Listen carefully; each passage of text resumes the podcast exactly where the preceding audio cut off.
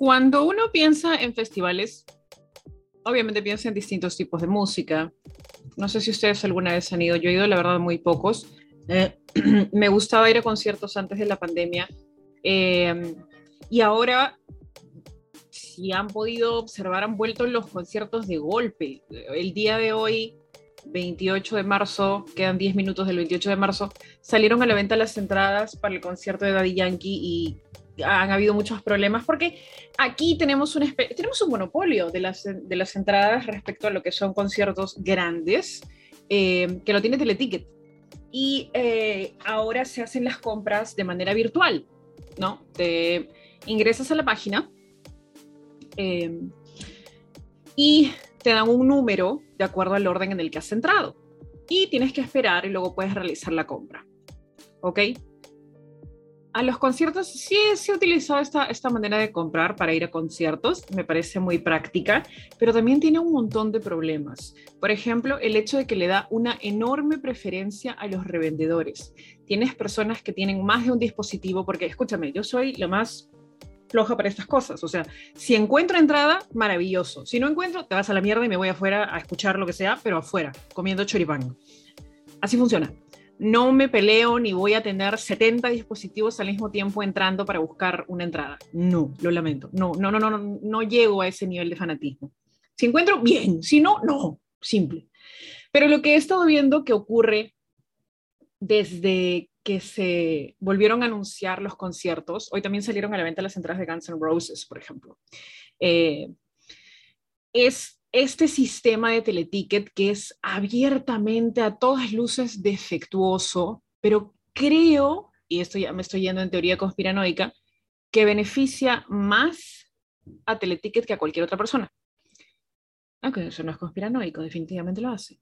¿Qué es lo que sucede? Tienes esta página, antes nosotros teníamos la opción de comprar por internet y de ir a hacer cola, que es una de las cosas que no tenía problema porque, por ejemplo, mi familia vive muy cerca a Wong y ahí había un módulo de teleticket y lo único que hacía era ir a hacer cola. O, una de mis hermanas hacía cola o nos turnábamos para hacer cola. E incluso haciendo cola ha habido un par de veces en las cuales no hemos llegado a conseguir entradas porque había mucha gente. Eh, pero sí, eh, me, gustaba el tema de ir a hacer cola y que me den tu, ticket así en físico. Tenía una colección de conciertos y eventos a los cuales había ido cuando me mudé, todos desaparecieron. Y ahora no, ahora tienes el, el, código que te dan online. Medio que ha perdido la magia, pero es el tema del avance de la tecnología, ¿no? Antes era, nosotros solíamos ser mucho de coleccionar, coleccionar entradas, coleccionar tickets, coleccionar cosas. Ok, ahora no. La, digitalización está quitando mucho de lo físico. Eh, perdón, la, la virtualización, ¿cómo se dice? Digitalización, virtualización. se está eliminando mucho lo que es la fisicalidad, no sé si existe ese término. Por ejemplo, con la música. Eh, no vemos tantos, tantos CDs, ahora es un tema más de colección. Es más, una recomendación que yo les hago si tienen el dinero y si les gusta este tema es empiecen a comprar DVDs, CDs y long plays, porque dentro de unos años no van a ser considerados alguna especie de, de joya eh, inaccesible Em, a mí me gusta mucho comprar DVDs. Me encanta. Escúchame, no vamos a mentir. Compro DVDs piratas, eso de a 5 lucas el kilo en el mercado, pero también intento buscar DVDs originales porque me encanta el contenido extra que pueden tener. Porque si los ves en una plataforma de streaming, no vas a tener ese contenido extra o esa sensación física bonita. Y principalmente trato de buscar películas antiguas, originales tengo mi colección del santo. tengo la colección de tres, cuatro películas del santo contra las momias de Guanajuato, el santo contra las mujeres vampiro, lo máximo. y también tengo películas antiguas, como Casablanca, Un gran llamado Deseo, eh, tengo El Mago de Oz, tengo varias de Marlon Brando, tengo algunas de John Wayne, eh, y también tengo películas peruanas porque eran las más fáciles eh, fáciles de acceder y la mayoría de ellas o las que quería ver no se estrenaban gran comercialmente en el cine. Y de la misma manera, en lo que es música, me gustan mucho las ediciones especiales.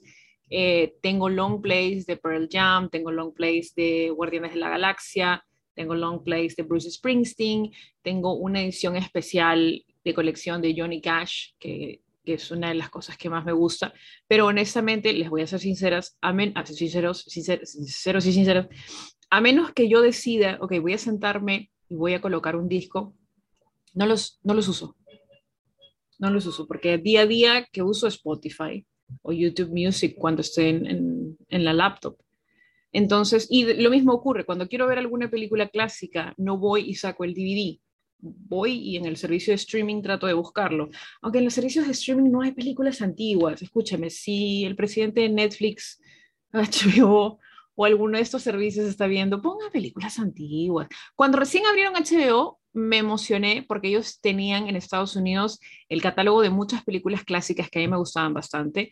Algunas les he podido ver, como por ejemplo eh, eh, It Happened One Night, ocurrió una noche con Clark Gable, que es por la que recibió el Oscar, que es una película que es la que da inicio a las comedias románticas, por así decirlo, y también pues tienen las clásicas eh, Casablanca, El Mago de Oz, The Star is Born, pero la original, bueno, las dos, tres, tres, no, los tres remakes antes de Lady Gaga, entonces deberían incluir películas antiguas. Em, me gustan mucho. Entonces, tenemos mucho online, mucho virtual, ya no hay necesidad de que las cosas sean físicas. Y lo mismo ocurre con las entradas. Ya no necesitamos tener un cartoncito que diga que vamos a ir al concierto y luego podemos pegarlo en nuestra pizarra. Ahora tenemos el código QR en el celular. Pero la compra, el proceso de compra con este básicamente monopolio de teleticket, lo que hace es dejarnos en una posición completamente desconocida hemos visto, o sea, lo tienes que haber visto, de todas maneras, en redes sociales. Alguien está conectado desde seis celulares y tres computadoras y una tablet para tratar de conseguir una entrada. Ahora, los revendedores no van a comprarte una entrada y te van a respetar y van a decir, si voy a comprar una entrada y voy a dejar que las personas compren la suya. No, el que logra estar, tener los primeros números se va a asegurar y va a comprar 10, 20, 30 entradas, las que salgan. Y obviamente esto va a dejar a muchísimas otras personas sin acceso a las entradas. Esto beneficia completamente a Teleticket y Teleticket no tiene ni ha mostrado ninguna intención de arreglarlo o regularlo, como podría ser colocar eh, un DNI por compra. Ya. Un DNI por dos compras, si quieres, ya, normal. Eh, pero aunque no hay razón alguna, ¿eh? un DNI por compra, ya un DNI para poder acceder a un ticket. Perfecto, de esa manera lo controlas. No, Teleticket ni siquiera se ha pronunciado respecto a esto. Y es más, eh, el, si ves los números de cuántas personas se habían conectado, hay personas que eran el 300.028, o sea, no estamos hablando de que realmente habían 300.000 personas conectadas, sino que habían 300.000 conexiones. Y esto puede ser una persona, como te digo, con 20 dispositivos. Y esto obviamente le va a convenir a Teleticket los revendedores van a pagar los precios de preventa, porque eso sí es el tema, eh, que eh, esto ocurre más que nada cuando hay preventa, cuando las entradas son más baratas. Preventa usualmente, bueno, 100% pagado por los bancos. Las preventas son de Interbank, por ejemplo, o las preventas son de un banco en particular. Si tienes, no puedes acceder a tu compra, no puedes acceder a tu entrada si es que no tienes esa tarjeta. Así que los bancos también allí ganan porque vas a tener personas que sacan sus tarjetas solamente para acceder a preventa. También ha ocurrido. También ocurre, es algo normal. Eh, pero no hay manera de controlar las ventas, no hay manera de controlar el orden. Y tienes, por ejemplo, muchísimas ventas eh, de parte de revendedores. O sea, por ejemplo, con, hoy en la mañana con Daddy Yankee, veía muchas personas estresadas, conectadas en redes sociales diciendo, soy el número 300.000, soy el número 200.000. Curiosamente nunca ves los, los primeros números, nunca está el 1, el 2, el 3, ¿dónde están? ¿Quiénes son? Muéstramelos, no están. Pero ya luego con el correr de las horas empiezas a ver los primeros posts en Marketplace, en Facebook, diciendo, vendo entrada VIP a Daddy Yankee y curiosamente, el mismo usuario vende como 10 entradas. Es como, y siempre está el floro de, no, lo que pasa es que compré para unos amigos y esos amigos no van a poder ir, o por error compré 15 entradas y ahora tengo que venderlas. Entonces, esto Lo sabe Teleticket, lo maneja Teleticket, por supuesto que sí, pero no va a hacer nada porque le conviene. A Teleticket le conviene que sean sold out. Y en realidad no son totalmente sold outs porque ahí de todas maneras hay una ayuda de los bancos. Los bancos son los que organizan estas preventas, las cuales están amarradas a sus tarjetas, y ellos consiguen una gran cantidad de dinero con esas ventas. No hay una priorización del cliente, no hay una priorización del artista, y es que el artista tampoco tendría manera de controlar eso. Bad Bunny no puede, bueno, al menos que sea algo ya muy, muy obvio, y no sé, pues, eh, Daddy Yankee diga, no, ¿sabes qué? Oblígamelos. Un DNI por entrada. Y tampoco veo a los artistas haciendo eso, honestamente. No lo sé, porque a ellos también les conviene que sea sold out cada una de sus presentaciones.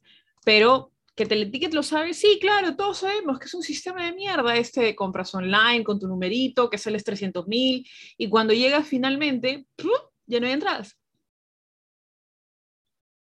Y no hay manera que puedas acceder a esas entradas. Y luego te encuentras pues las entradas que normalmente costaban 600 soles o 500 soles, ahora cuestan 1500 soles. Por ejemplo, en este momento, hagamos una prueba. Estoy entrando en mi cuenta de Facebook y vamos a poner entrada Daddy Yankee y vamos a ir a Marketplace. Y en Marketplace ya puedes encontrar las entradas. Vamos a buscar la entrada más barata y la más cara, ¿ya? No sé si se puede ordenar eso. Ahí, acá está. Y también quiero saber cuáles son los precios originales. Porque lo que ha pasado hoy es, bueno, que han salido ayer, creo que salieron las entradas de Yankee. Eh, y he visto muchas personas quejarse sobre el tema de la reventa, que han dejado muchas personas afuera. A ver, los precios originales, entre comillas, respectivo a lo que es eh, con, el, el famoso 15% de descuento que te da el tener esa tarjeta de crédito del banco que ha propiciado todo este sistema de mierda, eh, son Tribuna 150 soles, Oriente 350 soles, Occidente 370, Campo 290, VIP 390 y Platinum que, venía, que vendría a ser la más cara con 15% de descuento, 570 soles o 670 sin descuento. ¿Ok? Esa es la más cara. 670 sin descuento y 570 con descuento.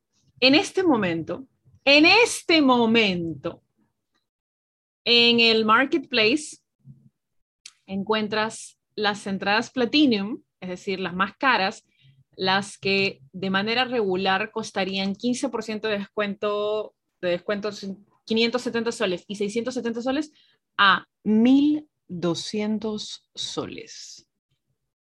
1.200 soles. Es básicamente el doble de lo que los revendedores han pagado. Y si compras más, te lo dejan 50 soles menos. Cuatro entradas. Y todas las ventas no son de una entrada. Son, tenemos 10 entradas disponibles, tenemos cuatro entradas disponibles, tenemos seis entradas disponibles. O sea, todo es un tema de reventa.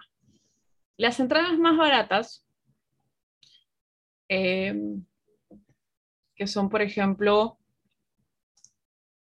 escúchame, vamos a rajar de esto. las entradas más baratas.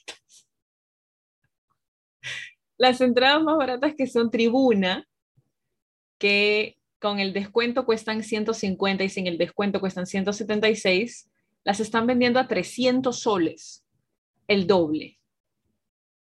Son revendedores que han comprado absolutamente una cantidad enorme. Y nuevamente voy a repetirlo, esto lo sabe, eh, lo sabe, ¿cómo mierda se llama? Teleticket, lo saben los bancos.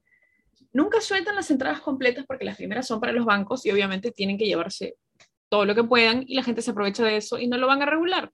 Prefieren que se los compren los revendedores porque los revendedores, no importa, van a inflar el precio y la gente por la desesperación y por el fear of missing out, por el, por el FOMO, van a terminar pagándolo.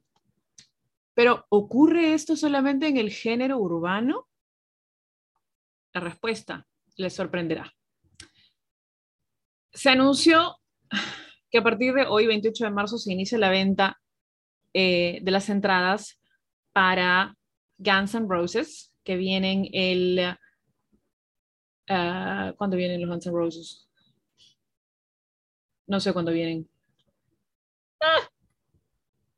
Esperen, no sé, Dios mío. Bueno, cuando vengan los Guns N' Roses, em, obviamente hay un 15% de descuento con tarjeta Interbank de crédito o débito.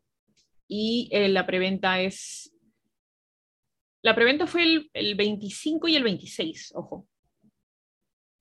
Y estos son los precios. Eh, norte 184, Oriente 358, Oriente A 3, 460, Oriente B 358, Occidente A 460, Platinum 1428, Campo 224 y VIP 510. ¿Ok? Y desde hoy han subido aproximadamente, wow, han subido un, 10, un 15%, exactamente, debido a que ya no funciona el tema de, del descuento. Entonces, hagamos la búsqueda rápidamente. Ahí está. En Marketplace. Y vamos a Marketplace. Y ordenamos para poder ver los precios de venta. Y acá está. Por ejemplo, nos encontramos de frente con que la primera opción es una entrada para campo. La entrada de campo para Guns N' Roses cuesta 224 y en Marketplace la están vendiendo a 350 soles. No, le están sacando de todas maneras una buena ganancia. Esto no es exclusivo de un género, es, es de, de todos los eventos. Obviamente, si solamente hay una empresa que se encargue de regular esto, la empresa no va a regular nada porque le conviene que los revendedores arrasen con todas las entradas e incluso promuevan que haya una segunda fecha, como fue lo que pasó con Bad Bunny. Se hizo un sold out a punta de reventa y la gente realmente exigió en redes sociales que sea una segunda fecha y ¡plin! segunda fecha. Y la segunda fecha también voló. ¿Deberíamos tener una sola empresa dedicada a esto que está amarrada con un banco? No, por supuesto que no. Por supuesto que no. Y eh, esto lo vas a encontrar para todo tipo de entradas. Ojo, para todo tipo de entradas. Ya, vamos, a, vamos al, tema del, del, deporte. ¿A cuánto están vendiendo? Aunque estas entradas, escúchame, estas entradas no las vendía, pero estas entradas no las, ya, esto es solamente por curiosidad. ¿Cuánto están las entradas para el Perú-Paraguay de mañana? Vamos a ver. Miércoles. Dos entradas para Occidente Lateral. Cuatro mil soles. Escúchame, y me gustaría decirles, no, es algún loco que ha puesto. No. Dos entradas Oriente, 3.600. Una entrada, Oriente, 3.000 soles. Vendo entrada miércoles. Pero esto es la venta por Joinas. ya es un tema, escúchame, el problema de la reventa debería ser regulado, sí, debería ser regulado, pero ¿de qué manera puede regularse? Debería haber un sistema que de todas maneras proteja al, consumidor. Esto es usura tremenda. O sea, las entradas más baratas que puedes encontrar aquí para, si quieres ir por A o por B mañana a, ver a la selección, son de 800 soles para arriba y llega a cifras tan escandalosas como 4.000 soles por entrada. Ahora, aquí viene el popular, pero si la gente quiere pagar, que pague. No, está bien. Si la gente quiere pagar, puede pagar, y la gente que quiere la gente que tiene para pagar, va a pagarlo. Pero de todas maneras, los monopolios o el hecho de que solamente eh, eh, o solamente exista un grupo reducido que maneje todo, porque en este caso Joinas me parece que no tiene una relación con Teleticket, pero el tema de la reventa sí es bastante marcado. No podemos tener acceso a, a, ciertas, a ciertos conciertos porque todas las entradas se van en reventa. Y esto no es exclusivo de aquí, ocurre en todos los países. Ocurre en todos los países. Hace poco vi un, un análisis sobre, sobre esto de, espérense, se me fue el nombre del, del hombre. De John Oliver, Last Week Tonight with John Oliver, sobre el tema de la reventa y los tickets. Busquen eso, busquen eso, las entradas para conciertos y eventos, eh, cómo es que funciona este sistema, cómo están amarrados con los bancos y cómo es que definitivamente las empresas grandes que manejan el tema de las entradas para eventos saben de las reventas y les conviene las reventas. Sus mejores clientes son los revendedores, no son los fanáticos, no son la gente que va a hinchar a la, a la selección afuera o a reventarle cuetones a los paraguayos afuera. No, no son ellos. No es el hincha israelita, no son las personas que estuvieron esperando a Doya Cat dos días en la Oye, escúchame, vamos a hablar de eso también, rapidito. Em, Latinoamérica está on fire. Eh, tenemos muchos conciertos y entre ellos ha habido eh, distintos festivales. Lamentablemente sabemos del fallecimiento de Taylor Hawkins, el baterista de Foo Fighters, mientras estaban haciendo una gira que incluía distintos países y distintos festivales. Em, se iban a presentar en Colombia y eh, lo encontraron pues en su habitación, no, ya había fallecido.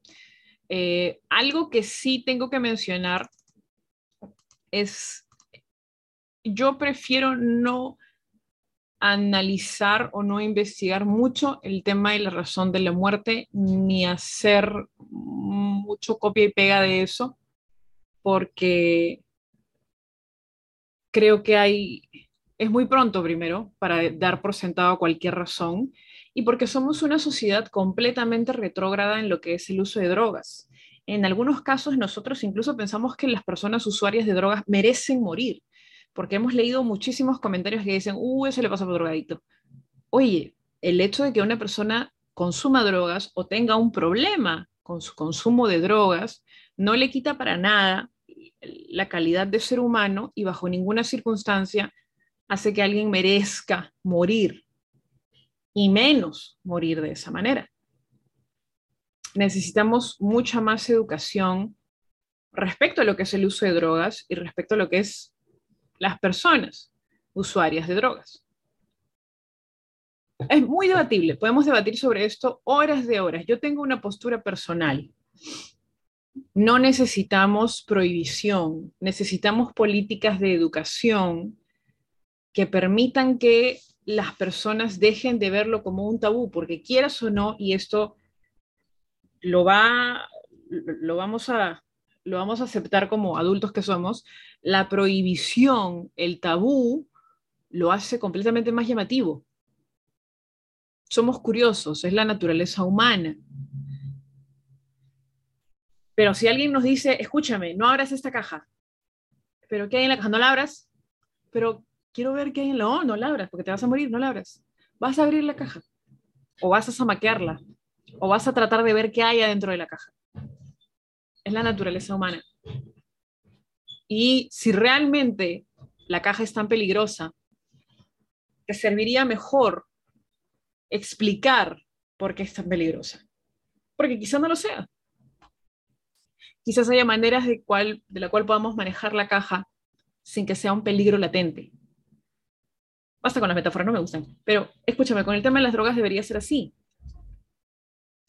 ¿Por qué satanizamos tanto ciertas drogas, pero hay muchísimos medicamentos de venta libre que en dosis muy bajas pueden producir efectos adversos yo no voy nunca voy a entender esto. ¿Cómo es que realmente satanizamos eh, el hecho de que alguien quiera saber sobre drogas o quiere averiguar sobre drogas o hable sobre drogas, pero realmente tenemos TikToks de personas que hacen, eh, que, que hacen dietas mágicas y bajan 10 kilos en una semana con pastillas que puedes comprar libremente en una farmacia.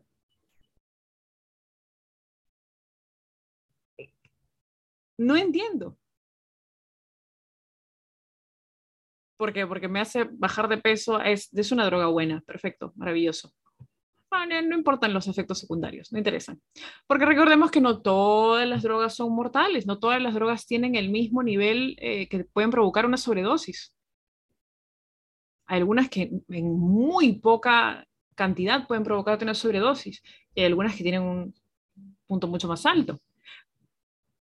Pero ¿cómo sabe eso la persona que se encuentra, por ejemplo, un adolescente o un joven expuesto a esto? El mercado negro maneja todo lo que son drogas, las clásicas drogas que nosotros, que satanizamos, pero hay algo que nos hace decir, no, las drogas que están dentro de la legalidad, sí, no. Deberíamos conocer mucho más sobre el tema de drogas para evitar responder de esta manera cuando alguien fallece y de alguna u otra manera tiene algún antecedente o ha estado relacionado al consumo de drogas. El hecho de que una persona usuaria de cualquier tipo de drogas eh, fallezca no amarra eh, su fallecimiento al consumo. ¿Existe un consumo responsable? Yo creo que sí. ¿Existe la posibilidad de consumo sano? Sí, yo también creo que sí. ¿Es debatible? Por supuesto que sí, y lo podemos debatir. Consumimos distintas sustancias alrededor del día para sentirnos mejor, para sentirnos energizados, para olvidar ciertas cosas, y no todas vienen del mercado negro. Ese café que tomas en la mañana, esa necesidad que tienes por tomar café cada mañana, que no te permite funcionar sin tener café, el tengo que fumar ahora, o el no saber cómo poner un límite de la cantidad de alcohol que tomas y terminar vomitado, también es consumo de drogas. Pero a la gente no le gusta hablar de eso, porque tenemos una relación más amical y mucho más económica, mucho más eh, lucrativa con este tipo de drogas legales. La cantidad de dinero que te da legalmente el alcohol, y que de alguna u otra manera nos tiene adormecidos, es más beneficioso para la sociedad que alguien diga, oye, ¿qué les parece si legalizamos esto? Entonces, necesitamos más educación sobre drogas. Respecto al tema de Taylor Hawkins, quería hacer ese, esa mención porque me han parecido muy injustos los comentarios que salen cuando alguien fallece, ¿no? ¿Qué, qué ha ocurrido antes cuando alguien se ve en estas situaciones. Amy Winehouse, los comentarios son terribles cuando alguien fallece y ha tenido antecedentes de drogas o de su usuario. Para nada te quita la dignidad o la calidad como ser humano. Si puedes buscar ayuda, si deseas buscar ayuda, puedes hacerlo. Si deseas buscar información, también puedes hacerlo. Y de la misma manera, si quieres ayudar a alguien, lo mejor que puedes hacer es educarte, leer, investigar y consultar con un profesional. Yo no soy profesional en esto, busquen uno y consúltenle. Volviendo al tema de los conciertos, eh, Doja Cat contra Paraguay. Escúchame, Paraguay se bajó a Doja Cat, logró que pidiera disculpas. ¿Tenemos oportunidad contra ellos mañana en el partido? No lo sé. Hoy en el partido? No lo sé, porque ya es martes. No lo sé.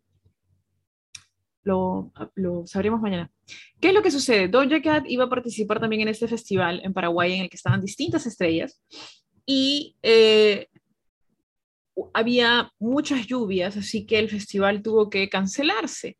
Y, por ejemplo, Taylor Hawkins, parte de Foo Fighters, eh, los chicos de Foo Fighters bajaron a hablar con la gente, a tomarse fotos, a arreglar cosas. Incluso Taylor conoció a um, una niña de nueve años que tocaba la batería y que fue a tocar afuera del hotel y conoció a Taylor y fue un momento muy bonito. Entonces, los fans de Doja Cat, que son una gran cantidad, escúchame, Doja Cat tiene muchos seguidores en Latinoamérica, eh, lo hemos podido ver en Chile, lo hemos podido ver en Brasil. Y los primeros dos días que ellos estuvieron esperando afuera en la lluvia, o sea, lluvias torrenciales en Paraguay, bajaron varios artistas, pero Doja Cat no bajó. Ah, la gente obviamente el segundo día ya dijo, Oye, se está inundando todo, vamos a nuestras casas. Y al tercer día Doja Cat decide irse y cuando baja del hotel no había nadie, y ella coloca un tweet diciendo que es increíble que nadie la haya esperado en el hotel. Eh, la gente le empezó a reclamar por Twitter que cómo es posible que sus fans la hayan esperado dos días y ella no haya bajado. Y unas horas después salen a la luz unas sesiones de fotos que tuvo en el hotel en los días en los cuales estuvo lloviendo y ella no bajó. Es decir, estuvo allí, entre comillas, estuvo bien, estuvo teniendo actividades, Además de eso, han habido un par de tweets diciendo que no se comportó muy bien con la gente del hotel y de los restaurantes, incluso que les pidió que no la miraran a los ojos. Y Doja Cat decidió responder a los tweets. Escúchame, la gente ya no tiene, no tiene publicistas, no tiene community managers, no tiene gente que se haga cargo de sus redes sociales. Si es que en algún momento esto se vuelve muy fuerte para ti, en el que digas, ¿sabes qué? no, no voy a responder que alguien más se haga cargo y que lo haga con algún comunicado o algo más serio porque yo no puedo. También es válido decir no puedo. Y eh, Doja Cat básicamente empezó a pelearse con todo el mundo, porque la gente de Paraguay empezó a colocar memes como que enemigo público número uno, le empezó a, responder en guaraní. No sabría decirle si la insultaron o no, porque no hablo guaraní. Eh, y Doja Cat se retiró de la música. Eso fue lo que dijo, que se retiró, que no necesita esto y listo. Con el correr de los días, dos días específicamente, Doja Cat se disculpa con los fans, pero se disculpa muy sentida, que lo lamenta, que no lo manejó bien y que por favor no duden en pedirle algo porque los ama.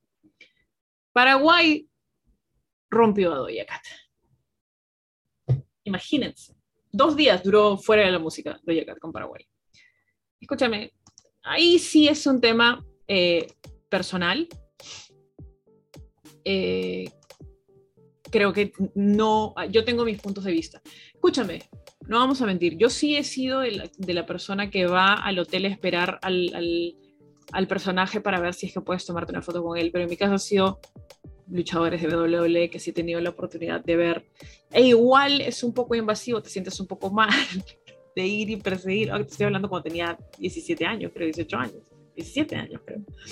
Eh, y de ahí en adelante te das cuenta, oye, esto es muy incómodo porque tienes que perseguir una persona que está solamente tratando de trabajar. Ese es mi punto de vista, ¿ok? Pero también hay muchas personas y muchos cantantes a los cuales les encanta y bajan y participan y se toman fotos con la gente y no tienen problema. Está bien, está bien los límites los tienes que poner tú. Y también los límites los tienen que poner los artistas. No es que no tengan límites y que se deban al público, son seres humanos. La manera en la que responden puede ofenderte, puede incomodarte, pero al final del día también son personas y se van a salir de sus casillas y se van a alocar y van a dar respuestas incorrectas. Es normal, es esperable. Eh, pero eso fue lo que ha pasado en el mundo de la música en esta última semana. Hemos hablado sobre el, emporio del mal de Teleticket, eh, Taylor Hawkins y eh, Paraguay versus Doja. Ese ha sido el podcast de hoy. Nos vemos mañana. Que tengan un buen día.